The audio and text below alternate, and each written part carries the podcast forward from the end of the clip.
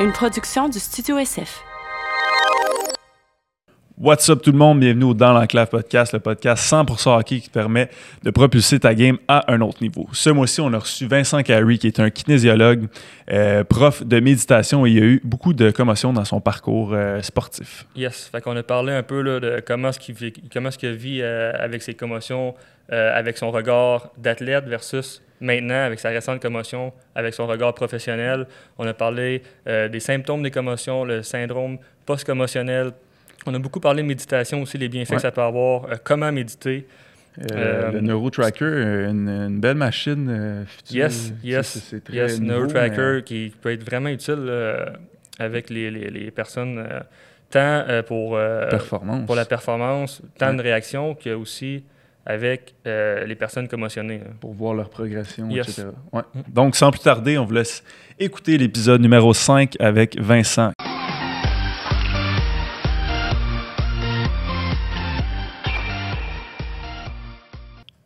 C'est parti, man. Merci, euh, merci d'être euh, ici au studio SF. Ça a-tu été une long ride? T'habites-tu à Montréal? Non, j'habite au centre-ville. Fait Ah, ça, a fait été, que ça a été, relativement euh, rapide. rapide, mais, euh, hein. ben, premièrement, merci à vous, les boys. Petit rêve à moi de finalement participer à un épisode de podcast. Puis, euh, ben, félicitations en même temps pour euh, ce que Ouais, vous faites. Merci. Merci. De un, euh, pour bon, tout ce qui est l'univers de la préparation sportive, mais aussi, je pense que euh, la kinésiologie gagne à être connue, à mon Ouais. avis. Puis Yes. tout ce qu'on peut faire en sorte pour la faire connaître un peu plus, euh, ben, c'est très, très louable. Donc, euh, félicitations à vous. Puis, Yes. euh, un honneur d'être euh, avec vous, les boys. Yes, merci. Si on peut commencer par ton parcours sportif, un peu, Ouais. ça ressemble à quoi?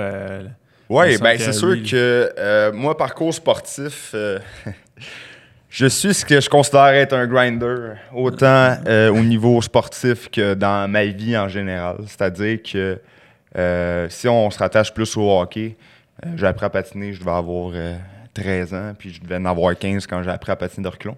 Fait que j'ai commencé Ah, à jouer au hockey relativement tard. Moi, mon sport, c'était plus. euh, ça a été le baseball. Depuis euh, mon plus jeune âge, en fait, euh, j'ai commencé à jouer au baseball. euh, J'avais 4 ans, puis. euh, parce que j'ai une soeur qui est beaucoup plus vieille, en fait, qu'on a 15 ans de différence.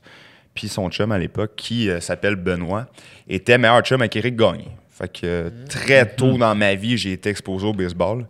Euh, fait cocasse, justement, à l'âge de 4 ans, euh, toute première balle qu'on me qu'on a lancée en ma direction, euh, je l'ai reçue direct dans l'entrejambe. Et malgré tout, j'ai persévéré. J'ai continué ma carrière de joueur de baseball jusqu'à l'âge de 19 ans.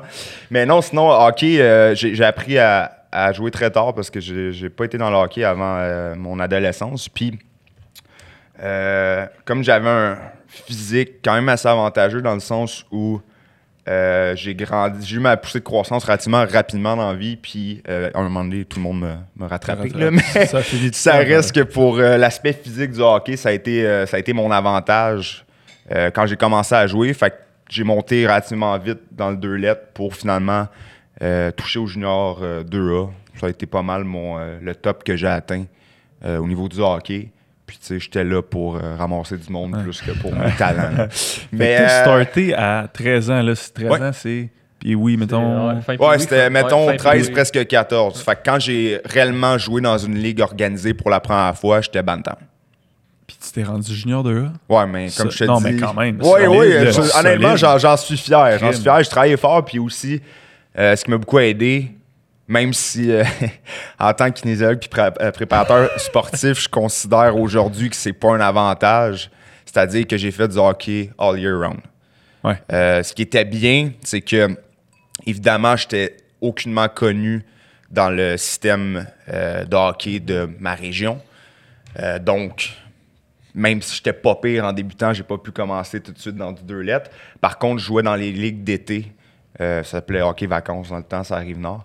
Puis c'était du hockey contact, puis c'était un fourre-tout. C'est-à-dire que tu avais des joueurs euh, midget A, tu avais du bantam euh, 2B, tu avais même du midget 2A à la limite. Puis tout le monde jouait ensemble, puis ils faisaient des équipes bien balancées selon notre niveau. Euh, c'était le festival de l'arrachage de tête. Fait que, oui, mais Ouais. très vite, ça t'apprend à jouer la tête plus haute. Ouais. Fait que déjà là, même si euh, à ce moment-là, tu sais, première année de hockey, j'étais pas dans le hockey contact, euh, ça reste que ça m'oblige à aller chercher un avantage, c'est-à-dire lève ta tête puis apprends à jouer la tête relevée. Puis par la suite, ben, tu te fais ramasser par des gars que ça fait une couple d'années qui jouent contact. À un moment donné, t'as pas le choix de devenir plus tough. Ouais. Puis ben, c'est un peu à ce moment-là aussi que le gym a commencé à intégrer mon quotidien. Fait que je me suis euh, affairé à me bâtir un, un physique un petit peu plus avantageux qui m'a finalement permis d'aller toucher au euh, toucher. hockey d'un petit peu plus haut euh, niveau. C'est-tu là que t'as commencé à avoir tes, tes fameuses commotions? Est-ce j'ai un c'est- bon parcours. Je suis abonné aux commotions. C'est dans le fourre-tout que ça a commencé ou ça a commencé Non, ça a commencé au euh, baseball, en fait. Ok. Ouais, puis ça, c'est rare que ça arrive. Une balle? Non, un Ouais. point sa gueule. Non. Ah. Une bataille? Ouais, ouais, euh, finale, euh, finale régionale à Blainville. J'avais justement 13 ans, si je me trompe pas. Euh, lanceur à temps partiel. Atteint un gros doux de l'autre bord avec une bonne balle rapide d'un côte. Pour la deuxième fois du match. Donc, euh, monsieur ne l'a pas pris, descendu au monticule. C'était un joueur euh, D-line de football. C'était un gros morceau. Euh, on s'est chamaillé, puis j'ai mangé un bon gueule. Ça a commencé comme ça. Puis après ça, ben, je vous cacherai pas que ça a fait partie de mon apprentissage au hockey. Euh, surtout quand on a commencé à intégrer le contact. Première ligue d'été, vraiment pas, euh, comment je pourrais dire, compétent à recevoir, à absorber les contacts euh, de la façon la plus optimale pour pas se blesser. Fait que euh, mon parcours de commotionné a commencé un petit peu là. À 13 ans, c'est jeune. Ben, Ouais, je, te dirais que. Puis là, on parle de déclarer. hein. C'est sûr Ouais, qu'à cette époque-là, euh, déjà comparativement avec aujourd'hui, on était beaucoup moins conscient Mm-hmm. de comment on gère une commotion. Tu sais, dans le temps, puis ça fait pas si longtemps que ça, c'était Ben, dans les années euh, 2000. Est-ce qu'on parlait de commotion dans ce temps-là, vraiment? Ben, pas ça vraiment. ça, ça fait C'est 19 ça. On parlait de t'arrives dans la chambre, combien tu vois de doigts, ok, c'est le bon chiffre, on retourne la glace, tu sais. Fait que ce qui était plus dangereux, c'était même pas la commotion en tant que telle, c'était l'accumulation des coups à la tête. Parce que Ouais. si tu retournes dans un match avec théoriquement une commotion, puis tu peux ne pas le savoir tout de suite parce que les symptômes peuvent arriver jusqu'à 48 heures plus tard. Fait que même si j'ai pas mal à la tête, mal au cœur, étourdissement, name it, tout de suite, je peux euh, finalement me rendre compte que je me suis ramassé avec une commotion 48 heures plus tard. Mais là, si je vais accumuler un autre choc à la tête, même léger par-dessus ça, euh, je me mets carrément dans le trouble. Puis on s'entend que quand tu es jeune, tu es encore en train de te former. Euh, c'est là que ton cerveau est encore super plastique. Donc, c'est là qui est le plus euh, à risque, justement, de, de subir les conséquences de tes commotions sur une longue période de temps, finalement. là. Fait que euh, non, je- je- je- je- j'ai été exposé à ça quand même assez jeune. Puis, tu sais, de déclarer, je dirais que j'en ai eu trois. Puis, de total, peut-être cinq ou six dans euh, divers, euh, divers incidents reliés euh, généralement au sport où il y en a un qui est un accident niaiseux là, de tomber sur la glace en sortant de chez nous. Ouais, ouais. Ben, au hockey, t'en as-tu? Mettons. Oui, oui, oui, au hockey. glace. Puis, oui, oui, exact. Tu sais, je dirais que j'en ai eu deux dans ma première saison de hockey contact. Ouais. Exact. Parce que, n'ayant jamais été exposé au hockey contact, quand tu arrives dans une ligue comme ça, on t'apprend pas quoi que ce soit. Moi, je venais de commencer à être popé pour patiner. Euh, je le premier hit que j'ai reçu, là, ça, ça réveille. ça. réveille. Ça réveille. Puis non, c'est ça, là, euh, le, le- le baseball qui était mon sport primaire, j'ai complètement arrêté depuis euh, les ligues mineures parce que euh, trouver une vraie ligue de garage de baseball, c'est pratiquement impossible. Puis pour moi, la balle molle, c'est carrément un sport différent. Puis je serais jamais capable de lancer une grosse balle de même comme du monde. Ouais. Fait que le sport que j'ai continué de faire, euh, c'est le hockey dans les ligues de garage et tout. Donc, euh, fait intéressant, récemment, à la fin de l'été, dans ma ligue d'été, j'ai euh, j'ai subi une commotion dernièrement. Ça fait une couple d'années que c'était pas arrivé. Puis celle-là, c'était une, c'était une bonne. Tu peux t'expliquer ce qui est Ouais, arrivé? exactement. ben oui, ben oui. Ouais. Donc, puis euh, ça va m'amener à des faits intéressants par rapport à l'équipement, là, mais ce qui est arrivé, c'est que j'ai reçu euh, un euh, slap shot directement sur l'oreille, digne de Sheldon Surrey dans ses belles années. Puis en fait, c'est ça qui, qu'il faut comprendre aussi par rapport aux commotions. Euh, bon, on part du casque, les coups à la tête, etc. C'est pertinent jusqu'à un certain point. Parce que ce qui arrive avec les commotions, c'est pas l'impact à la tête qui est euh, dommageable. C'est vraiment l'impact du cerveau contre la boîte crânienne. Fait que moi, ce qui est arrivé, c'est que j'ai reçu le tir directement euh, dans la fente du casque où, bon, l'oreille est exposée. Fait que le système vestibulaire a shut down d'un seul coup. Plus d'équilibre, les jambes ont scié, je suis tombé au sol. Puis c'est à ce moment-là, selon mon avis euh, de kinésiologue, que euh, la commotion est survenue parce qu'il y a eu tout un whiplash quand je suis tombé au sol. C'est assez dur que je suis resté couché à peu près trois minutes euh, parce que je n'étais pas capable de me relever. Aussitôt que je levais, là, je décollais ma tête du sol, c'est comme si j'avais pris euh, 37 bières en une demi-heure. C'était impossible de me relever. Fait que, euh, ouais, non, ça a été une bonne. Puis, euh, déjà dans notre euh, cursus universitaire en tant que kin, on est appelé, c'est une bonne chose, à vraiment être exposé justement à toute la théorie en lien avec les commotions. Euh, ça a été une belle occasion pour moi de tester tout ça euh, en temps réel, les protocoles, voir un peu comment que j'allais réagir. Euh, puis cette fois-ci, c'est ça, j'ai eu, je, dirais pas un syndrome post-commotionnel, mais probablement que j'ai passé très près parce que les migraines, étourdissement puis sensibilité à la lumière ont perduré pendant quand même quelques semaines. Ça, ça fait environ deux mois de ça, right? Ouais, exact. Là, je te dirais que je me sens à 100%. J'ai recommencé à patiner, ça fait une couple de semaines. Puis là, j'ai commencé à jouer des games, ça fait environ 2-3 semaines. Ok. Euh, fait quoi, non, ça a été euh, plus de peur que de mal au final, mais je te dirais que cette fois-là, je pensais que c'était celle qui allait faire en sorte que Euh, ça allait être difficile de revenir. là.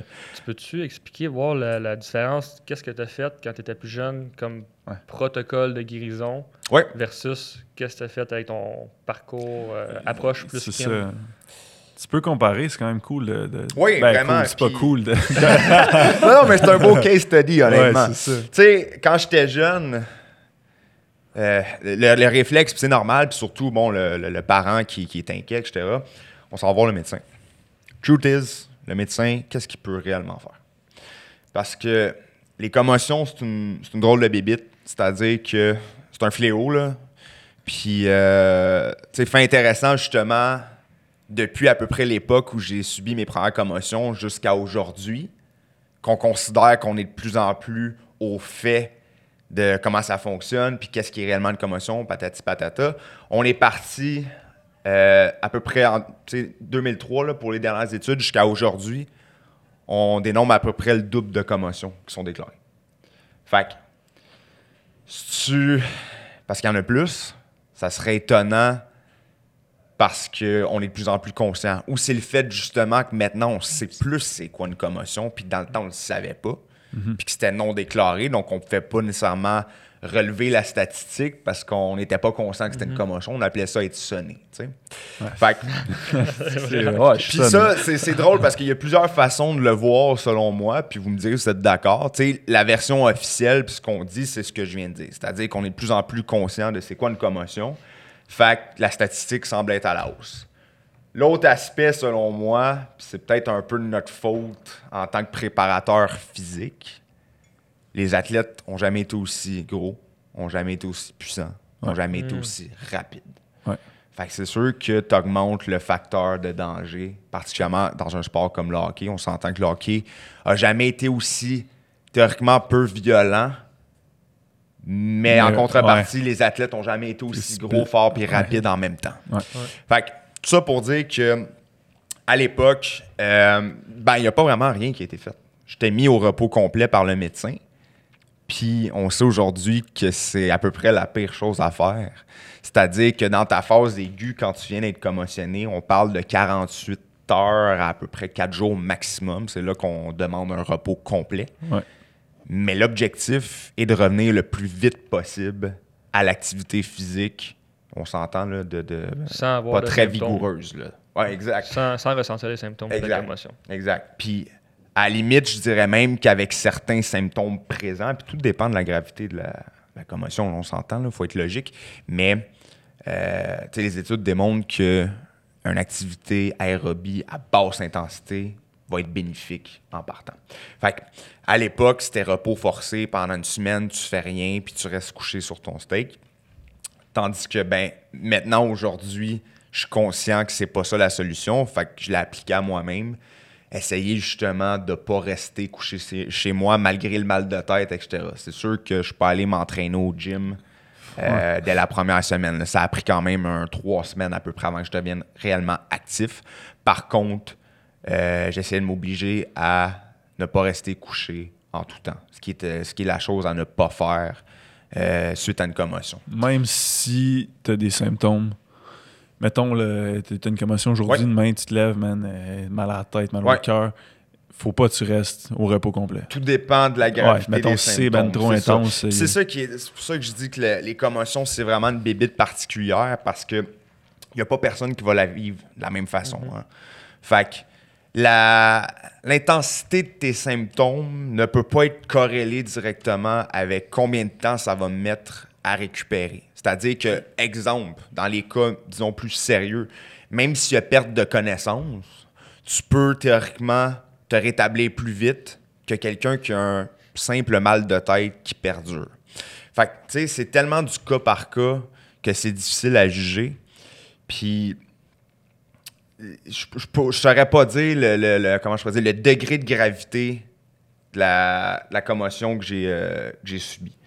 C'est-à-dire que, euh, tu sais, comme vous le savez probablement déjà, la, la- la commotion, c'est difficile à déterminer. Ça se teste pas. Il y a aucun test ça, il y en a pas. On va, on va Oh. revenir plus tard. Il y en a Je- je- un. J'ai peut-être un contre-argument, mais tu sais, c'est ça. C'est que la, la- la seule vraie chose qui peut euh, être un marqueur physiologique de, pour les TCC légers, là, je veux dire traumatisme crânien, c'est euh, entre autres la variabilité de ta fréquence cardiaque puis ta pression artérielle. Parce que un des, euh, un des éléments qui, euh, qui, qui, qui font, qui est dysfonctionnel en fait suite à une commotion, c'est ton système nerveux autonome. Donc, système nerveux autonome, ça le dit, on parle de toutes tes fonctions qui ne sont pas régies par ton esprit conscient. Tu sais. Fonction vitale, souvent. cœur, Exact. Fait que toutes les fonctions vitales sont englobées par le système nerveux euh, autonome. Fait que dans le cas d'une commotion, il y a beaucoup d'éléments qui peuvent être déréglés qui ne sont pas nécessairement mesurables. Par contre, si tu vas voir un médecin, un médecin qui est bien au fait puis qui sait ce qu'il fait, euh, peut déterminer que ta fréquence cardiaque, ta pression artérielle sont euh, anormales. Mais pour ça, il faut que tu aies un baseline. Fait que si tu n'as pas été voir ton médecin dernièrement, que tu connais pas tes propres valeurs de fréquence cardiaque et pression artérielle, ben lui, il peut pas te dire que tu es off en ce moment parce qu'il ne sait pas. tu. Fait que c'est pour ça que la fameuse commotion est vraiment difficile à détecter parce que sinon, tu on parle d'un. On parle d'une commotion, un TCC léger, euh, quand il n'y a pas d'épanchement de sang, quand il n'y a pas d'hémorragie, quand il n'y a pas d'œdème. Mais le, le TCC en tant que tel peut être très grave. Même si on, on regarde, exemple, des joueurs de hockey professionnels en ce moment, puis que c'est de plus en plus connu, qui se ramassent avec des, euh, des syndromes post-commotionnels pendant X nombre d'années après avoir joué au hockey, Ouais. théoriquement, le traumatisme crânien qu'ils ont vécu est considéré comme étant léger. Parce qu'il n'y a pas eu, exemple, d'hémorragie. Fait que, à l'imagerie euh, médicale, tu peux pas percevoir un traumatisme crânien qui est léger. Il n'y a aucun indice visuel qui va te permettre de déterminer s'il y a eu commotion. C'est vraiment dans les cas plus graves que tu vas pouvoir le voir. Fait que, en ce moment, c'est très euh, subjectif. Ça va être beaucoup laissé à l'interprétation de la personne elle-même. Parce qu'on a, bon, la fameuse échelle de Glasgow, là, qui est un score finalement de, de 3 à 15, qui va être attribué selon euh, bon, comment que tes yeux réagissent? C'est-à-dire, je suis capable d'ouvrir, fermer les yeux sur commande, est-ce que ça me fait mal quand je le fais? Puis là, par rapport à ça, tu as un score qui est établi. Sinon, tu as les réponses euh, verbales, réponses motrices. Fait que réponse verbale, est-ce que je parle puis c'est sluggish? Est-ce que je suis cohérent? C'est un paquet de choses qui sont, euh, évaluées là-dedans. Puis après ça, ben, c'est un professionnel de la santé, théoriquement un médecin, qui va t'évaluer à l'aide de cette échelle-là. Par contre, euh, tu sais, ça manque gravement de précision. Tu sais, encore une fois, c'est très subjectif, c'est pas mesurable. Fait que, je dirais que, euh, tu sais, à l'époque, quand j'ai subi mes commotions, je me rappelle pas qu'on m'a fait passer l'échelle de glace. Ouais. D'après moi, ça, c'était même pas connu encore, ou en tout cas, ça l'était, c'était à l'état embryonnaire, puis c'était pas encore euh, généralisé dans le système de santé. Tandis qu'aujourd'hui, bon, c'est peut-être pas la meilleure chose, mais tu sais, je me suis un peu auto-diagnostiqué, c'est-à-dire que comme je connais les, les éléments, ben, j'ai pu déterminer assez facilement que j'avais un TCC, probablement très léger. Mais par la suite, c'est ça. C'est de suivre ses symptômes, puis de voir Euh, Est-ce que ça dure à moyen, long terme? Puis par la suite, ben, c'est là que, malheureusement, étant peut-être un peu trop conscient de la situation, je commençais à me stresser et à m'inquiéter un peu avec, euh, je vais avoir en syndrome post-commotionnel? Parce que quand tu es rendu à trois semaines de sensibilité à la lumière, de mal de tête, de manque de sommeil, euh, même humeur changeante à la limite, ça commence à être inquiétant. Heureusement, ça n'a pas été le cas. Fait que euh, non, sinon, euh, je dirais un autre élément qui a changé en fait comparé à quand euh, j'ai joué étant plus jeune.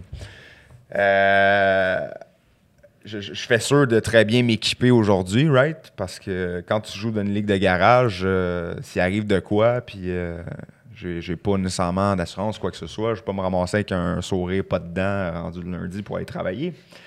Fait que je m'assure. euh, c'est un peu niaiseux parce que c'est une béquille, parce que tu sais, je m'assure d'avoir comme le meilleur casse possible. Je- même si c'est pas contact, je joue avec un mouthpiece, puis c'est stupide de ma part. Le mouthpiece, en fait, c'est plus pour la protection euh, des dents, là, parce que je le sais en tant que professionnel que l'équipement a très peu rapport ça. avec est-ce que tu vas subir une commotion. tu sais. Parce que il y, a euh, jamais, ça peut-être qu'on vous le savez pas, là, mais il n'y a jamais une vraie étude sérieuse qui a démontré que euh, un casque pouvait réellement servir à réduire le risque de Non. commotion. Non, non, il n'y a rien partout.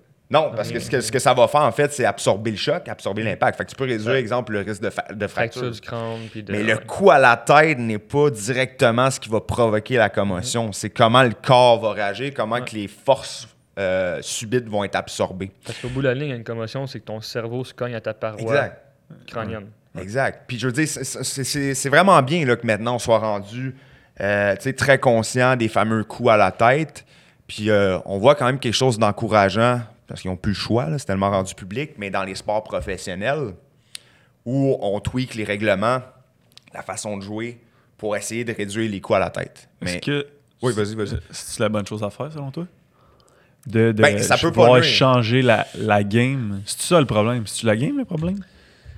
Parce qu'à Ben, la euh, première partie du problème, comme je disais, on est tellement rendu avancé dans la science du sport, puis on a tellement avancé rapidement des dernières années, qu'on a un petit peu de la misère à contenir les effets de ce que nous, préparateurs physiques, on a créé comme problème, c'est-à-dire des athlètes qui sont plus gros, plus forts, plus rapides, plus puissants, plus explosifs.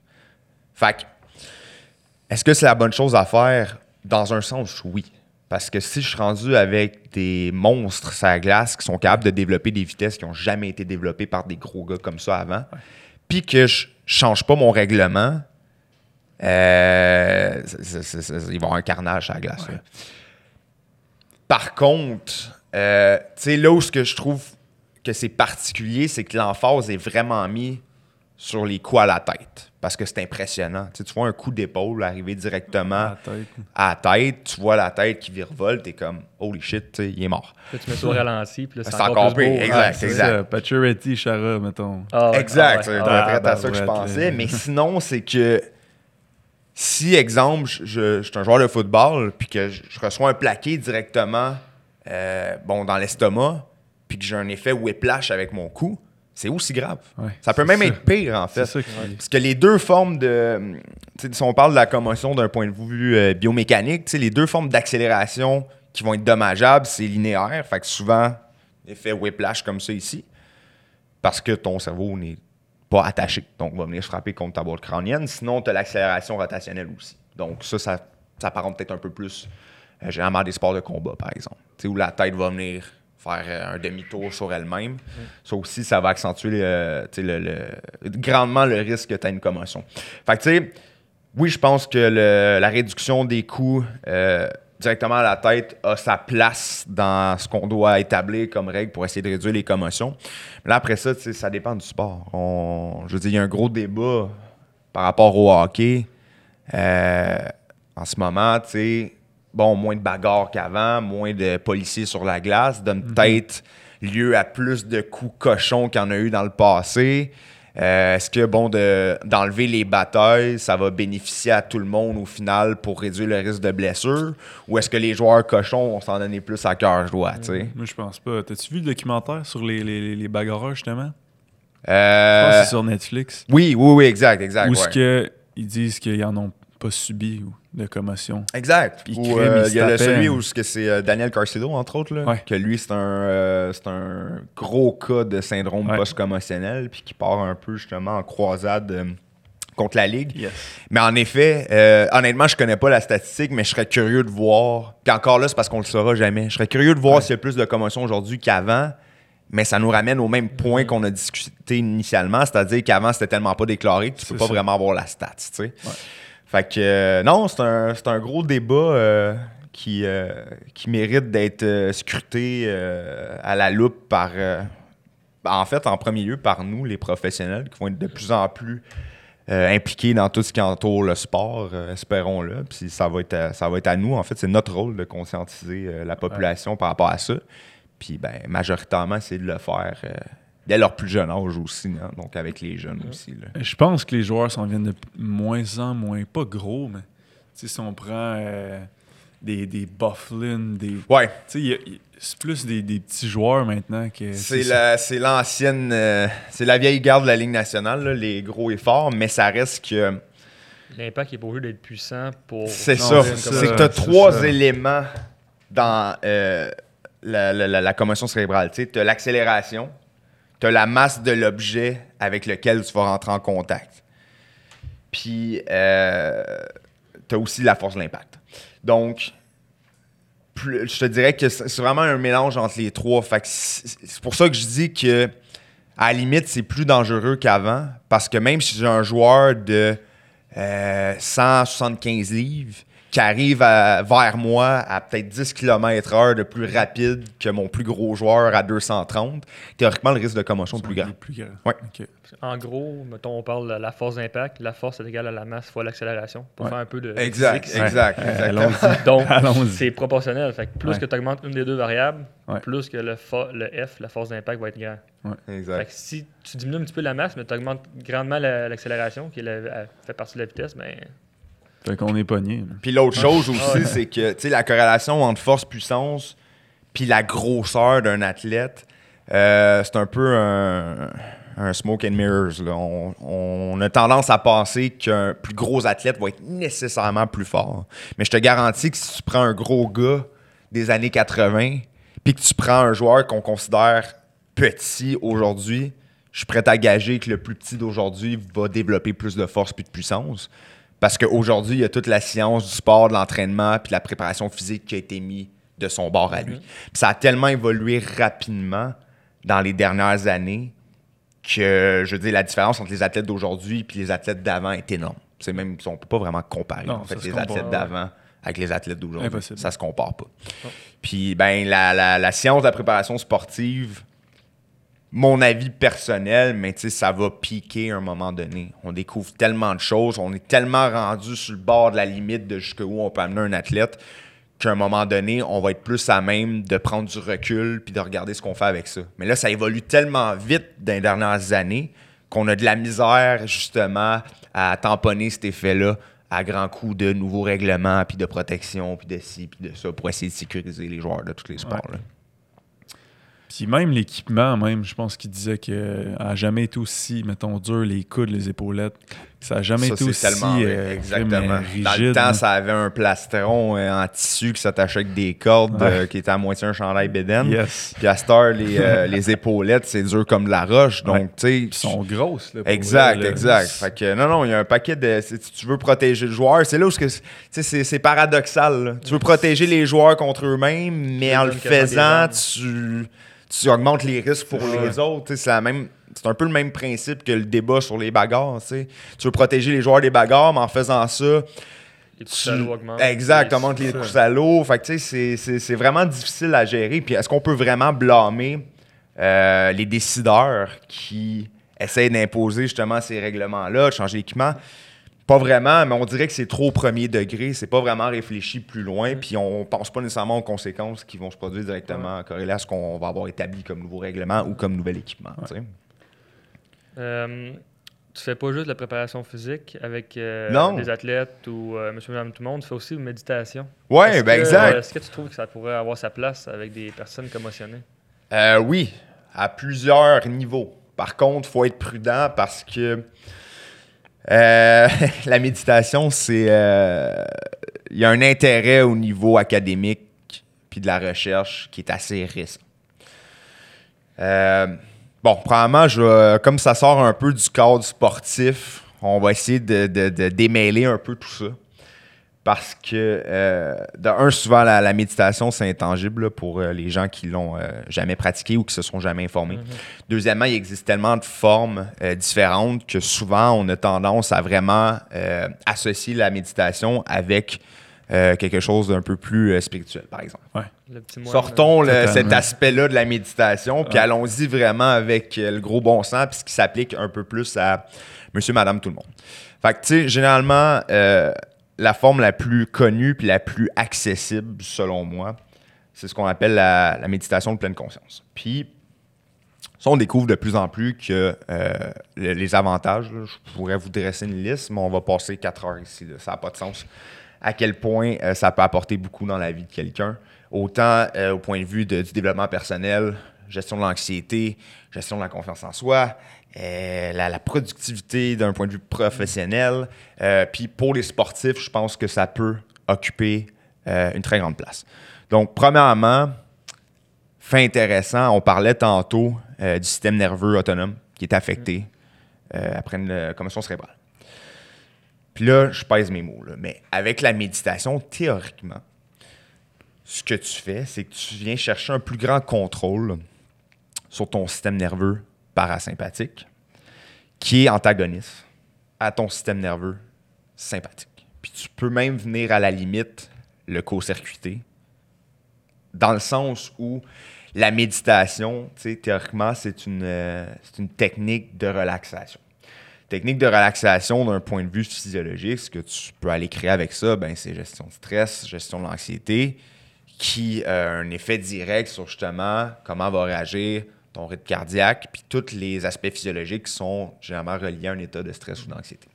Fait que, pour rétablir un peu euh, ton, ton- état de bien-être initial avant l'accident, c'est-à-dire euh, bon, ton cœur qui, euh, qui fonctionne de façon normale, pression artérielle qui, qui a des valeurs normales pour ce qui est au repos, c'est sûr que de pratiquer la méditation peut venir aider. Par contre, c'est que c'est un, c'est un exercice qui est très difficile, c'est un apprentissage qui est relativement long à faire aussi. Ce qui est intéressant, c'est que moi, ça fait à peu près, ça doit faire quatre ans à peu près que j'ai pas manqué une seule journée de séance de méditation dans ma Shit. vie euh, personnelle.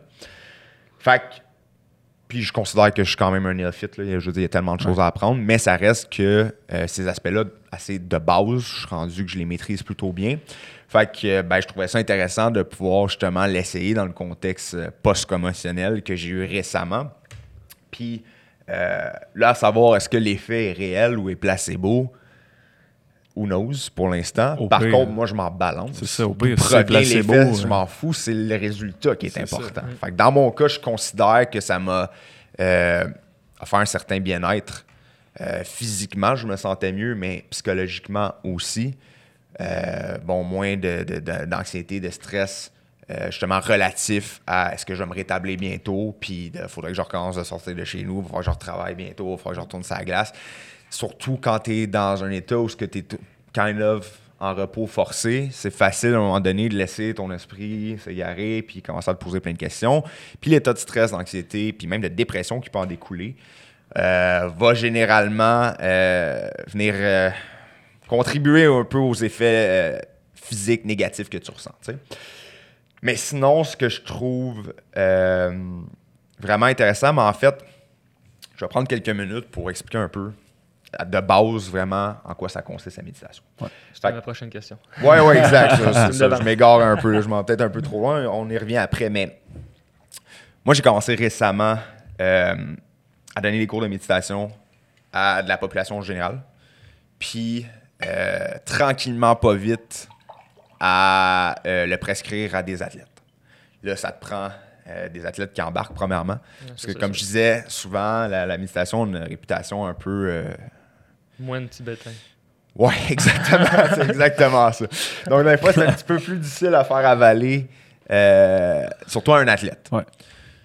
Euh, première expérience que j'ai faite, c'était avec une joueuse de soccer, que, de soccer que j'entraîne euh, depuis un certain moment déjà, qui a subi bon, une euh, déchirure au ACL. Puis par la suite, ben, le retour vers la game a été assez long et ardu à plusieurs niveaux. Au niveau de la réadaptation, oui, mais au niveau psychologique aussi. Puis ça, le, le psychologique des athlètes, c'est probablement l'aspect le plus important d'un athlète. C'est ce qui fait la différence entre un athlète élite et un athlète ordinaire. Puis c'est tellement négligé que ça n'a aucun sens. Puis euh, justement, j'écoutais votre, euh, votre podcast avec euh, Gabriel, qui- quand vous parliez de Carey Price, qui s'entraîne peu ou pas en off-season. Puis tu sais, on appelle ça un naturel. Fait qu'un naturel, est-ce que, bon, c'est génétique? À ce qu'on sache, le, le- le potentiel génétique qui est développé, c'est une chose, mais la génétique qu'il possède déjà à la base, relativement négligeable, right? Fait après ça, ce qui fait la différence entre un, un winner puis un athlète moyen, parce que maintenant, tout le monde est rendu à son top niveau physiquement. là. Tout le monde est pris en charge. Fait que tout le monde, théoriquement, ou presque, si on élimine, mettons, Carey Price, mais tout le monde est supposé d'avoir ses capacités athlétiques pratiquement à leur maximum parce que sont pris en charge théoriquement par un préparateur physique depuis Christy, quasiment la tombe, s'ils sont chanceux, ou sinon Ouais. puis oui ou plus tard. tu sais. Fait que, à un moment donné, comment tu départages ces athlètes-là si tout le monde est à peu près au même niveau euh, par rapport à leur capacité physique? Gestion du stress, gestion de l'anxiété, relative à une situation de match ou relative à tout ce qui englobe la vie d'un athlète professionnel. On s'entend que ça doit être pas facile. Personnellement, je serais jamais capable de gérer une pression comme ça. Il y en a pour qui c'est inné, qui vont avoir euh, une très grande confiance en eux déjà euh, à, à prime abord. Mais c'est quelque chose qui, comme n'importe quoi, s'entraîne ou se développe. Je vais pas euh, trop m'aventurer dans la psychologie sportive. Je ne suis pas un psychologue sportif. J'ai suivi un cours à l'université dans le cadre de mon bac, mais ça reste que euh, c'est vraiment les bases. Par contre, on peut quand même faire une corrélation directe avec la psychologie sportive, puis c'est bien fait, puis ce qui est quand même possible d'aller chercher en méditation. Parce que justement, la fameuse méditation, euh, en quoi ça consiste? On a souvent tendance à penser que c'est euh, justement l'absence de pensée. D'être assis sur son coussin puis de penser à rien. Avec les mains de même. Moi, ça. Oui! La première fois que. Perso, j'aime bien la, la posture traditionnelle, mais euh, quand, je donne mes cours, euh, Toi, tu généralement... le fais de même? Ah, ouais, ouais, Ah. Ah, pas, pas depuis le début, mais maintenant, oui.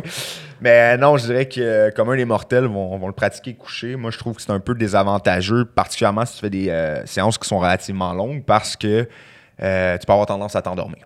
Ouais. Par contre, euh, justement, en ce moment, dans, dans le contexte dans lequel je donne mes cours, c'est dans un studio, euh, on va appeler ça un studio de santé parce que bon, c'est yoga, kinésiologie, nutrition, puis ben, nouvellement méditation. Euh, c'est un peu euh, un contexte monsieur, madame, tout le monde. Fait que justement, j'essaie d'être pas trop euh, traditionnel dans mon approche. Fait que souvent, les gens vont l'effectuer couché. Mais c'est ça. Donc, dans, dans le cadre de ces cours-là, justement, je t'ai appelé beaucoup à démystifier la, la fameuse méditation. Puis, tu sais, en gros, puis on, je, vais faire, je vais faire deux analogies, en fait, qui peuvent aider les gens à comprendre. Mais la méditation, ce que c'est, c'est pas de bloquer ou d'éliminer ses pensées. C'est de se rendre compte que, justement, c'est juste des pensées. Puis quand tu te mets à vraiment te poser réellement la question, puis ça, tu le pratiques dans le cadre de la méditation, d'où proviennent mes pensées? C'est moi qui les génère ou elles apparaissent, puis moi, je réagis face à elles? Puis je dis penser, mais ça s'applique aussi aux émotions, par exemple. Fait que, quand on est en séance de méditation, j'aime bien m'imaginer, moi, l'observateur de mes pensées, être assis sur le bord d'une route, puis les voitures qui passent. Différentes pensées, différentes émotions, de format, couleur, euh, années différentes.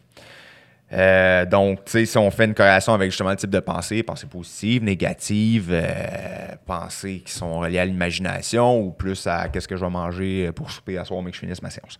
Fait que l'art de méditer, c'est l'art de rester assis au bord de la route sans se mettre à courir après chaque voiture qui passe. Les laisser passer, tout simplement. Fait que, ou l'autre analogie que j'aime bien, puis que je trouve qui, qui fait en sorte qu'on a quand même une certaine facilité à comprendre en quoi ça consiste, la méditation, c'est mon esprit qui est un ciel bleu. Les pensées qui sont les nuages qui passent. C'est-à-dire que peu importe ce que je vais faire, je ne pourrai jamais empêcher les nuages de se présenter puis de passer. Par contre, mon esprit, le ciel bleu, va toujours rester présent en arrière. Donc, pendant une séance de méditation euh, de base, tu peux te raccrocher justement à cette image-là. Puis on dirait qu'automatiquement, ça va faire en sorte que tu te détaches de tes pensées qui vont et viennent. Après ça, tu utilises un ancrage qui va être euh, traditionnellement la respiration. Donc, exemple, que je m'assis sur mon coussin, mes doigts de même. Ça fait-tu quelque chose, tes doigts comme Eh, ça? honnêtement, tu vois, là, on sort du corps de mes connaissances. Là, Je- J'ai pas assez euh, étudié le côté Ça rajoute juste un petit peu. euh, ah, Ben, je vais peut-être dire vraiment n'importe quoi, mais ça reste que des positions qui, selon l'aspect pi- spirituel, je ne vais pas trop embarquer là-dedans, mais qui font en sorte que, bon, ça circule mieux entre tes chakras. Ouais. OK. alright. Parce que moi, moi je, le fais, le sujet. je le fais coucher, puis Moi comme tu dis, euh, à chaque fois, quand je me couche le soir, puis là, je mets la petite application Petit Bambou parce Oui. que je suis assez Ouais. fuck all pour, me- pour méditer en ce moment. Puis je mets ça, puis là, la, la- la petite voix qui parle, puis je m'endors dessus. Ouais, moi aussi. Peut-être ça prend 3 minutes, Petit 4 bambou, minutes. c'est excellent, par exemple. Headspace. Moi, je prends Headspace. Moi aussi. Headspace, souvent, c'est, euh, c'est hallucinant. Souvent, euh, c'est long avant qu'elle reparle. Puis quand elle repasse, des fois, je fais le saut parce que j'étais parti. j'étais parti. Ben, c'est pour ça que si jamais vous voulez vraiment amener votre pratique de la méditation à un autre niveau, je conseille fortement de le faire assis. Puis c'est un excellent exercice postural aussi. Parce que de rester assis pour une séance de 20 minutes, une demi-heure, avec le dos droit, euh, c'est euh, c'est quelque chose. C'est quelque chose, honnêtement. Par contre, euh, tu sais, la première fois que tu vas le faire, tu vas avoir le dos en compote. Hmm. Par contre, peu à peu, tu vas te rendre compte que tu es beaucoup plus confortable dans une position assise, même dans le cadre, de, exemple, de ton travail. Fait que c'est un training en même temps. C'en est un, oui, c'est un training postural, veux pas. Mais euh, non, tout ça pour dire que quand je parle de bon de l'analogie du ciel bleu, qu'on se rattache à sa respiration, patati patata, c'est vraiment euh, de base. C'est ce que je vais euh, prescrire à quelqu'un qui part de zéro. Par contre, puis c'est là qu'on peut faire une corrélation directe entre psychologie sportive puis méditation, c'est qu'en méditation, tu as des techniques qu'on appelle de visualisation. C'est-à-dire que plutôt que de continuer de te rattacher à euh, ta respiration comme ancrage, ça va être. Ça peut être plein de choses, mais généralement des images. Puis en psychologie sportive, il y a euh, une méthode qui s'appelle l'imagerie mentale qui est extrêmement intéressante. C'est-à-dire que euh, il existe plusieurs sortes, mais que tu vas faire imaginer à ton athlète, entre autres, une exécution de geste qui va être amené à reproduire euh, pendant sa pratique sportive. Puis là, je n'entrerai pas trop là-dedans, mais ça peut être par rapport à un geste, exemple, passé. Donc, je sais pas, moi, il a raté un tir pendant un match, réimaginer la séquence, mais cette fois-ci avec euh, un outcome qui est positif, par exemple. Ça peut être imaginer un élément futur. Donc, tu as un match qui s'en vient, une compétition, name it, c'est, ça te cause l'anxiété. Commencer à travailler ton imagerie mentale pour t'imaginer, exemple, recevoir la pause sur le but des airs qui pourrait te donner le but gagnant, whatever. Euh, c'est très large. Par contre, il y a quand même certains principes à respecter pour euh, être le plus fidèle possible à ce qui va arriver pendant la situation de match, c'est-à-dire, entre autres, l'aspect temporel. Donc, si euh, je m'imagine une séquence de jeu, par exemple, puis que je travaille sur cette séquence de jeu-là, euh, c'est d'essayer de l'imaginer se dérouler à vitesse réelle. Pas trop lent, pas trop rapide. Il y a différentes techniques aussi où tu peux t'imaginer à la première personne ou t'imaginer te voir faire la technique également. Je te dirais que c'est sûr que euh, c'est un petit peu plus pertinent pour euh, des, euh, des gestes sportifs, exemple à, chaîne ouverte ou dans une compétition, je sais pas moi, un powerlifting par exemple ou le lancer du poids, mais ça s'applique très bien aussi au, euh, sport d'équipe où, bon, il y a un peu plus d'éléments imprévisibles quand même, on s'entend. Mais ça reste que là où je trouve que c'est intéressant, c'est pour travailler tranquillement ton retour vers ton activité sportive. Parce qu'en général, on parle d'à peu près cinq étapes après une commotion pour revenir vers ton, euh, milieu compétitif, si on peut dire. Exercice à très basse intensité, exercice aérobie à basse intensité, exercice relié à ton sport. Ça, en tant que préparateur physique puis kinésiologue, on a le droit de prescrire ça, puis c'est même notre job de le faire. Puis après ça, les deux autres étapes, c'est toujours conjointement avec le médecin. Après ça, c'est de revenir à l'activité sportive en tant que telle en évitant le contact pour finalement compléter son retour à la compétition. Il y a tout l'aspect symptomatique, physiologique qui prend en compte, mais ce qu'on oublie souvent, c'est l'aspect psychologique. Puis surtout pour quelqu'un, exemple, qui a subi une première commotion, ça peut être un traumatisme. C'est-à-dire que toute ta vie, tu exemple, joué au hockey, euh, un peu insouciant, à donner, recevoir des coups d'épaule à qui mieux mieux, puis il n'y a jamais rien qui s'est mal passé. Puis à un moment donné, il arrive de quoi? De retourner dans ton milieu de compétition, ça peut être très difficile d'un point de vue psychologique. Donc, pour moi, la méditation va faire en sorte que euh, tu vas réduire ton stress et ton anxiété face au retour au jeu, premièrement. Puis deuxièmement, tu peux accélérer un peu ton, euh, je pourrais dire, ton, ton, psychologique par rapport à ta game, ton aspect psychologique en t'imaginant déjà dans des situations de match. Tu vas revenir, tu vas être déjà plus alerte. Donc, tout ça pour dire que euh, dans euh, mon processus à moi, puis tu sais, je suis loin d'être un athlète professionnel, mais ça reste que je me l'ai appliqué à moi-même quand même. Fait que la méditation en a fait partie. Euh, la gestion de euh, mon retour vers l'activité physique aussi. Puis évidemment, euh, c'est là où j'aimerais aborder un peu le rôle du préparateur physique en lien avec la prévention des commotions. Parce que un des défauts de beaucoup de préparateurs physiques, puis l'univers de la préparation physique en général, c'est qu'on est très réactif au lieu d'être proactif. Fait que souvent, euh, un athlète va se blesser, puis là, je parle pas de commotion nécessairement, mais on va venir faire la réhabilitation. Par contre, si tu fais pas de prehab ou de prévention de blessures, puis exemple, dans le contexte des joueurs de hockey, tu travailles d'arrache-pied tout l'été pour amener ton joueur à un autre niveau, puis finalement, tu n'as pas fait de prévention de blessures. Ses patrons moteurs sont déficients. Au niveau postural, c'est tout croche. Euh, il arrive en, compétition, il se blesse pendant son camp, whatever. Tu as travaillé pour rien tout l'été. Fait Il y en a beaucoup quand même. Oui, oui. Ben, de moins en moins, j'espère, parce qu'on se conscientise, puis entre professionnels, on s'instruit, mais ça reste que d'observer de mes yeux vus. Moi, j'ai eu la chance, quand j'ai préparé mon. Euh, quand j'ai commencé mon, euh, mon parcours, excusez-moi, en préparation sportive, euh, je suis très, très satisfait des mentors que j'ai eus. À l'époque, euh, mon, mon, euh, mon, baptême, en fait, dans la préparation sportive, c'était sur la Rive-Sud, dans un gym qui s'appelle FXV Performance, avec des top kinésiologues. Puis, très tôt, j'ai été exposé à des joueurs élites, bon, à la GMQ, même NHL, des joueurs universitaires. Puis, euh, c'est pas pour rien que ces gars-là avaient une notoriété sur la rive sud. C'est parce que tout était vraiment, selon moi, euh, très bien exécuté. Puis, c'est un peu sur ce premier modèle-là que j'essaie de calquer ma pratique maintenant. Mais entre autres, ce que j'ai appris à l'époque, puis que j'ai vécu, puis que j'ai prescrit, c'était énormément de prévention de blessures. Fait le rôle du kinésiologue à ce niveau-là, si on y pense, c'est que la façon des muscles du cou de de protéger ou de soutenir ta tête, c'est un élément qui ne peut pas être négligé dans la prévention des commotions.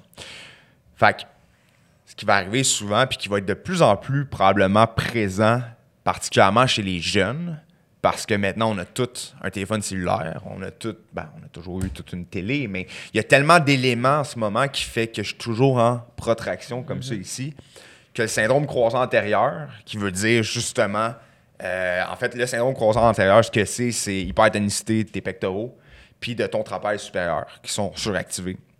Puis euh, une hypotonicité, donc euh, inhibition de tes muscles fléchisseurs profonds du cou, puis de ton trapèze inférieur, rhomboïde, etc., tes muscles pas Fait que ta tête est déjà pas soutenue en partant si tu te trouves dans cette situation-là. Fait que imagine une tête qui va à l'avant, qui est très peu soutenue, qui reçoit un coup directement au niveau de la mâchoire, un coup d'épaule ton, euh, ton accélération rotationnelle, elle va être épouvantable. Fait que c'est notre job en tant que préparateur sportif ou en tant qu'entraîneur, ou parce que ça, au niveau quand on parle de la protraction de la tête, c'est un problème de société, c'est pas un problème d'athlète, au contraire. C'est venir créer plus de mobilité au niveau du pectoral, puis venir renforcer justement les fameux muscles posturaux. Puis tu sais, j'ai vu souvent des préparateurs physiques que leur réflexe erroné, c'était de venir faire les shrugs à pu finir pour euh, venir entraîner le trapèze supérieur pour avoir l'espèce de coup de bœuf. Le problème, c'est que je pense pas déjà avoir vu quelqu'un dans la vie que son trapèze supérieur est pas suractivé. On veut justement essayer, pas de l'inhiber, mais venir recruter les muscles profonds, les muscles posturaux, les muscles qui se situent plus bas ou plus profonds dans notre corps pour justement euh, venir euh, corriger les patrons moteurs au niveau postural. Fait que je comprends là, que ça a une certaine utilité, particulièrement pour les joueurs de football, d'avoir un coup qui est, qui est gros, qui est puissant. Par contre, tu continues de creuser le problème Ah ouais. quand tu viens mettre trop d'emphase sur cette- malheur- euh, majoritairement sur le trapèze euh, supérieur. Fait que, On a un rôle à jouer, dans le fond, sur les commotions. nous amplement, oui. amplement. Ah ça, c'est probablement directement relié à l'entraînement physique avec des charges. C'est ça pour moi euh, le rôle principal de protection qu'on peut nous ça. apporter. Si quelqu'un est, est débalancé, mettons, au niveau postural, puis, euh, je sais pas, le, trapèze inférieur il est, il est beaucoup trop faible, sous-activé, ben lui, il va avoir plus de chances que l'autre à côté d'avoir une Exact. commotion. Oui. Ben, Ben, il est moins mettons- protégé. Il est Exact, moins protégé. Après ouais, ça, il y a exact. des éléments que tu contrôles pas, qui est la situation de match. Puis même là, contrôle pas. Mais Tu peux, ça s'entraîne il est pareil. mieux protégé, dans Oui, le fond. amplement. Puis, euh, trouvez-moi un client, patient, athlète qui n'est pas complètement ou presque complètement inhibé du trapèze inférieur. Je sais pas si vous le testez quand vous rencontrez un client généralement, Ouais. mais le, le muscle est là pour l'apparence. généralement. Ouais, il n'est même pas vrai. capable d'effectuer sa seule ou presque action primaire. Fait que, pour me ramener à mon cas, probablement que euh, j'ai été chanceux puis que ça aurait pu être plus grave que ça parce que moi je considère selon mon analyse que je me rappelle à moitié parce que j'ai blackout un petit peu mais c'est le whiplash de quand je tombe au sol qui m'a donné ma commotion. Ça fait une couple d'années que je suis conscientisé à l'entraînement postural, à améliorer mes patrons moteurs, particulièrement pour ces muscles-là, puis au final, ben, améliorer ma posture en général. Euh, probablement que ça a joué dans l'effet protecteur que j'ai eu à ce moment-là pour pas subir une trop grosse commotion. Fait que, tu sais, si vous me demandez ce qui a fait que dans mon parcours de kinésiologue, euh, qui a fait une différence cette fois-ci, c'est des choses comme ça aussi qui seraient difficiles de mesurer puis de jurer que ça a vraiment fait une différence. Mais logiquement, ça devrait en avoir fait une. Sinon, si on se rapporte au rôle du préparateur physique euh, dans la, la prévention des commotions cérébrales, euh, souvent, quand on parle de préparation physique puis de notre rôle, on a tendance à juste focuser sur l'entraînement en résistance puis cardiovasculaire, puis utiliser des charges, puis des progressions de résistance, puis blablabla. Euh, si on a de l'imagination, qu'on est bien formé, on a d'autres rôles qu'on peut aller chercher aussi. Puis là, je ne sais pas euh, à quel point vous en avez parlé avec Matt puis avec Gab, fait que je m'avancerai pas trop là-dedans, puis c'est leur domaine anyway. Mais tu sais, tout ce qui est entraînement cognitif, Ouais. c'est extrêmement important.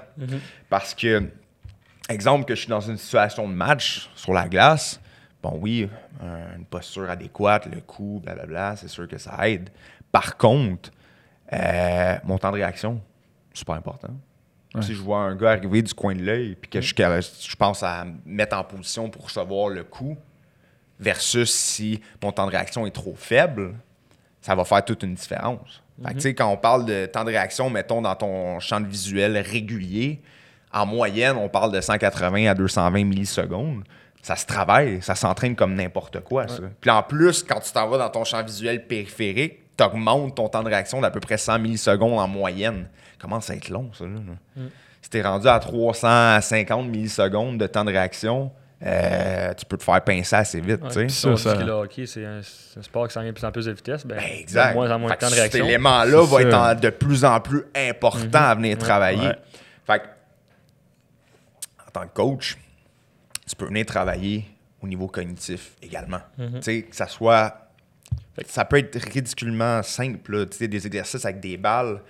Est-ce que c'est Euh, là que le, le neurotracker pourrait être intéressant? C'est là que je m'en Ouais, allais, mon ouais. ami. Donc oui, euh, En ce moment, je suis un peu euh, éparpillé dans ma vie professionnelle. Je fais beaucoup de choses différentes, mais entre autres, euh, je travaille euh, donc au, centre de performance d'un de vos invités que vous avez eu, qui est Gabriel Royou, où on entraîne les athlètes d'une façon qui, ma foi, est très inusitée dans le sens où j'ai rarement vu une prise en charge qui est aussi élaborée puis complète.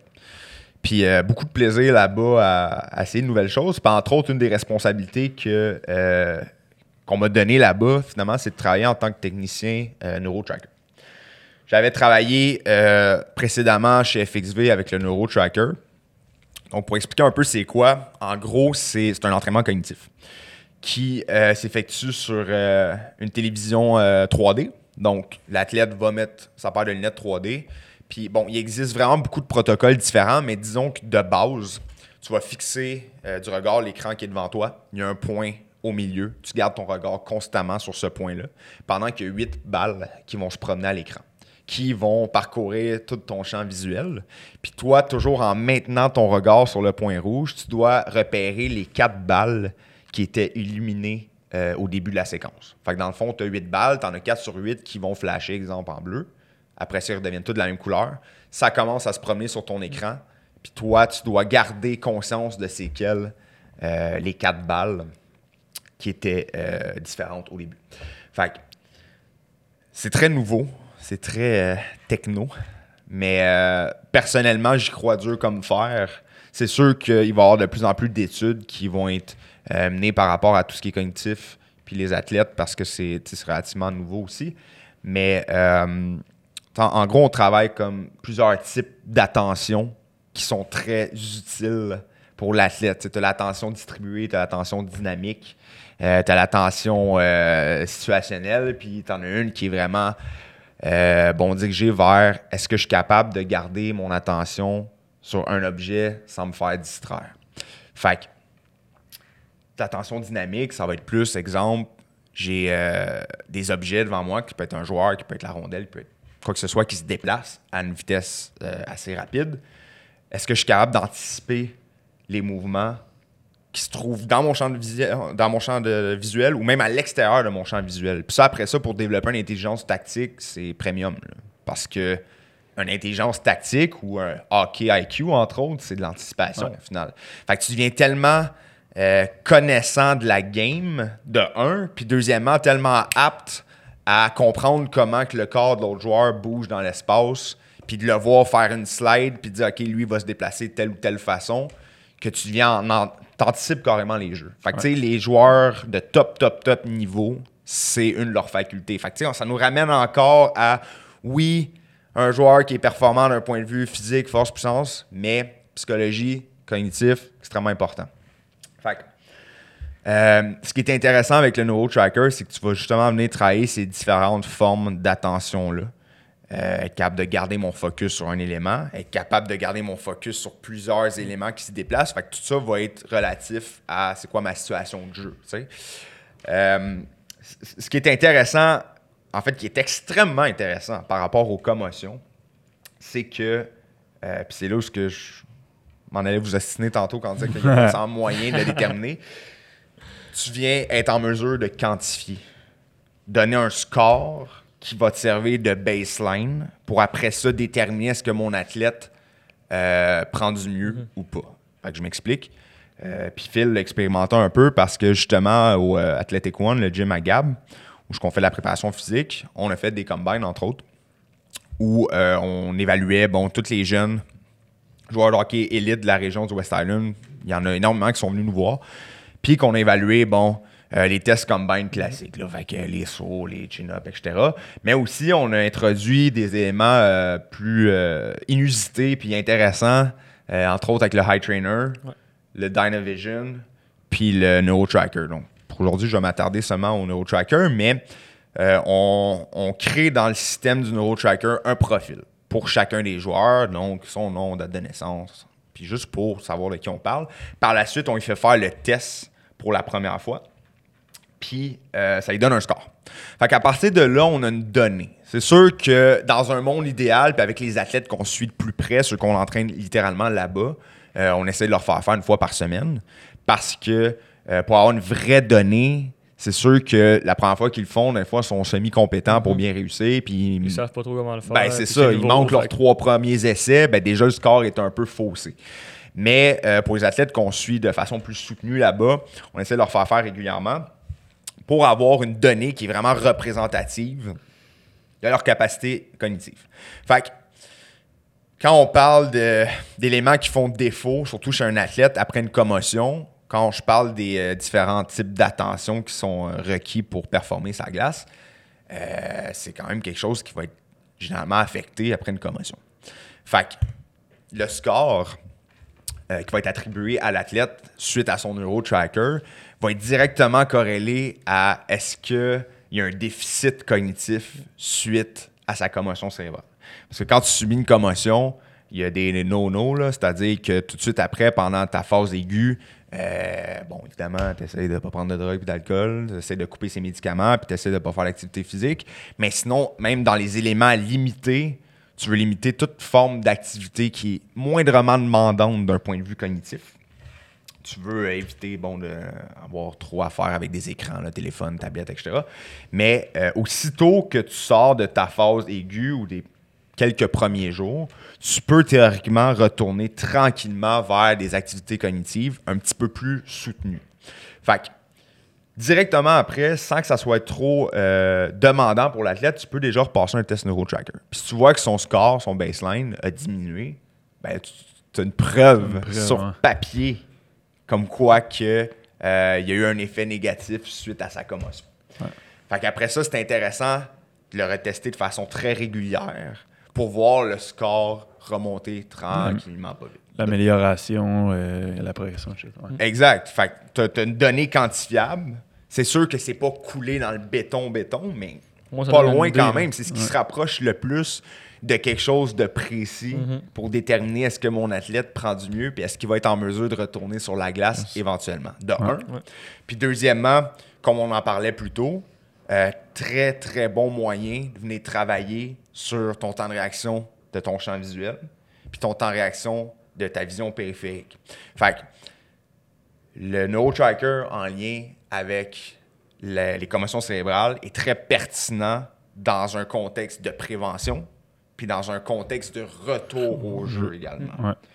Fait que c'est pour ça que je trouve ça vraiment intéressant qu'on commence à travailler ça, particulièrement dans le contexte de hockey. Puis ça, ben, c'est en faisant abstraction, évidemment, de tout ce qui est vraiment euh, positif au niveau de la performance aussi. Ouais. Parce que quand on parle de euh, cognitif, euh, vitesse de réaction, la pleine conscience pendant ton jeu, avoir conscience des éléments qui se déplacent, c'est tous des trucs qu'on néglige ou qu'on ne fait carrément pas dans un contexte de préparation sportive. Puis c'est normal et excusable à la limite parce que c'est quand même des éléments qui sont assez nouveaux euh, dans tout ce qui est préparation sportive. Mais euh, non, je pense que ça offre euh, un avantage Ouais. euh, aux joueurs, ceux qui pratiquent ce genre de- d'entraînement-là, c'est sûr et certain. Pour finir euh, ce magnifique podcast, Yes. euh, ceux qui et celles qui voudraient commencer là, la méditation, Ouais. est-ce que tu aurais un truc ou deux à leur donner? là, comment commencer? Comment partir? Ouais, parce que j'imagine. Venez me voir dans mes cours. ça. Ben oui, oui, ça c'est sûr. Tu mais- veux pas starter à faire du 10-15 minutes, ça marchera pas. Ben, mettons, ça, moi, peut marcher, mais c'est sûr que tu risques de t'écœurer si t'es pas déjà euh, super intéressé à la base. Euh, non, puis le pire, c'est que euh, les recherches démontrent que, même d'un point de vue physiologique, mais psychologique aussi, à partir de 5 minutes par jour, euh, il y a des bénéfices. C'est sûr que, comme n'importe quoi, plus le volume va être important, plus les bénéfices vont l'être aussi.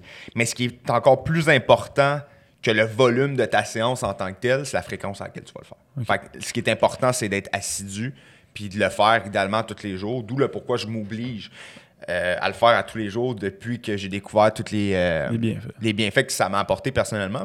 Mais euh, je ne suis suis pas un moine, là, puis je suis pas un saint non plus. Il y a des journées que ça me tente pas, il y a des journées que j'ai pas le temps. Il y a des journées que j'arrive chez nous le soir, je suis crevé, puis j'ai bien plus le goût de jouer à NHL. Fait que 5 minutes, c'est mon minimum. Je vais chercher, d'un fois, je le fais jusqu'à une heure quand je suis vraiment motivé. Fait que, tu sais, en partant, ça serait justement, comme vous dites, de pas nécessairement s'imposer un, un laps de temps qui est trop important. Ouais.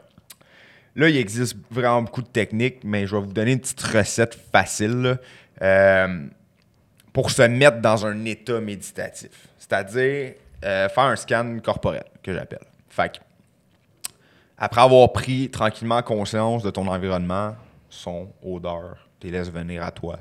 Commence à te concentrer sur ta respiration un peu plus. Euh, tu effectues un scan corporel où, euh, pour donner une analogie, là, un peu, si tu imaginais, exemple, un, un rayon de photocopieur qui descend tranquillement du bout de la tête jusqu'au bout des orteils, en prenant soin d'être bien conscient de chacune de tes sensations corporelles que tu vas retrouver à chaque, euh, chacune des étapes de ton scan, finalement. Là, à savoir combien de temps tu prends pour le faire, moi, j'aime ça prendre le temps de prendre le temps, mais il y en a pour qui euh, sont un petit peu euh, pressés ou que leur séance est plutôt courte. Fait que, tu sais, ça, c'est une autre affaire en méditation. Tu essaies de pas euh, imposer de règlement trop, trop. Pas trop juger ton expérience aussi. Puis t'es- essayer de pas te dire ça, c'était une bonne séance, ça, c'était une mauvaise séance. Fait que, tu sais, c'est d'y aller à son rythme. Puis, ce qui est intéressant, c'est que quand on parle de, de pleine conscience, de méditation de pleine conscience, c'est de vraiment, justement, euh, se mettre à réaliser, prendre le temps de s'arrêter pour ressentir, ce qu'on fait pas dans nos, modes de vie actuels généralement. Puis tu te rends compte que tu crime, ça fait longtemps que je me suis pas interrogé sur comment je me sens. Puis ça, ça peut t'apporter autant des bienfaits au niveau physique que psychologique. Des fois, tu vas prendre le temps de faire ton scan, tu arrives à la hauteur de la poitrine, du bas-ventre, qui est un peu comme le centre émotionnel, si on veut. Puis c'est là que tu le ressens physiquement quand tu as une émotion. Puis tu dis, Colin, il me semble que tu sais, il y a un petit élément de stress. Puis des fois, juste le, le réaliser ou mettre une étiquette dessus, ça suffit à, à faire réduire justement cet euh, élément de stress-là. Fait que je dirais que pour quelqu'un qui n'a pas beaucoup de temps, qui veut intégrer la méditation tranquillement pas vite, cinq minutes, ça se fait en position assise. là, je le conseille fortement. Euh, tu sais, prendre le temps de fermer ses yeux, réaliser son environnement, respiration, faire un petit scan corporel. Ça fait une belle petite séance qui est faisable euh, très facilement puis qui euh, peut se rentrer dans un horaire là, de n'importe quelle façon. Puis, euh, je veux dire, bon, euh, Petit Bambou, Headspace, il y a plein d'applications vraiment pratiques qui peuvent être utilisées puis qui deviennent carrément... Ouais, Gratuite, gratuite. ouais. Exact. Ben, gratuite, tu Ben, as tu souvent peux- tu peux un, payer, ça, un échantillon gratuit. Par exemple, Headspace, tu vas avoir comme un 10 séances d'introduction gratuit, ce qui est intéressant quand tu payes après. Le prix quand même onéreux, c'est, je pense, 25$ par mois. Mais tu as plein de catégories. Exemple, euh, des méditations pour l'anxiété, des méditations pour le focus, Mhm. pour la performance au travail. ouais. Il y a plein de, il y a plein de cours De qui genre. peuvent être faits à ce moment-là. Mais euh, non, sinon, même YouTube, à la limite. Ouais, c'est ça, il y en a. gratuits. Marque Exact. euh, méditation, scan corporel, YouTube, tu vas en trouver des centaines. là, C'est tout facile. qu'on voit là-dessus? Non, non, peut-être Ah. un jour. Peut-être un Peut-être jour. un jour. Euh, That's it, man. Gros finir, merci. euh, euh, on va finir avec par ça. plugger Ben un oui, livre. Ce beau livre-là. Ouais, un petit moment qui de écrit? Non, c'est pas moi qui l'ai écrit, malheureusement. On l'a tous étudié, par C'est contre. ouais, ah ouais. Dave Ellenberg qui a écrit ce livre-là euh, avec ses étudiants. C'est un livre euh, pour ceux et celles, euh, entraîneurs, euh, enseignants, athlètes, parents, qui veulent se renseigner plus sur les commotions cérébrales. C'est vraiment bien vulgarisé. Ouais. Fait que euh, je le recommande vraiment à tout le monde. Fait que ça s'intitule Ouais. Tenir tête à la commotion cérébrale. Euh, Il y a plusieurs graphiques, euh, illustrations pour vraiment bien comprendre, euh, donner un petit aperçu. Pour vraiment bien Ouais. comprendre euh, les commotions cérébrales, les symptômes, comment, comment s'en sortir un petit peu aussi. là. Ouais, super.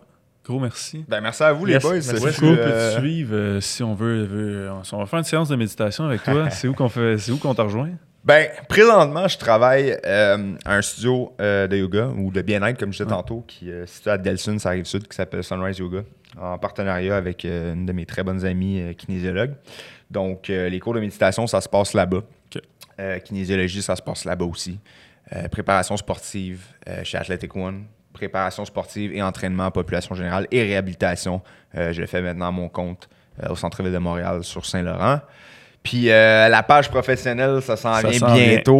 Puis euh, donc voilà, sinon ben, par mes réseaux sociaux, donc sur euh, mon Instagram ou mon Facebook personnel aussi, toujours euh, disponible pour discuter euh, de tout plein de choses. Parfait. Merveilleux, merveilleux. Gros merci. Merci beaucoup. plaisir, boys.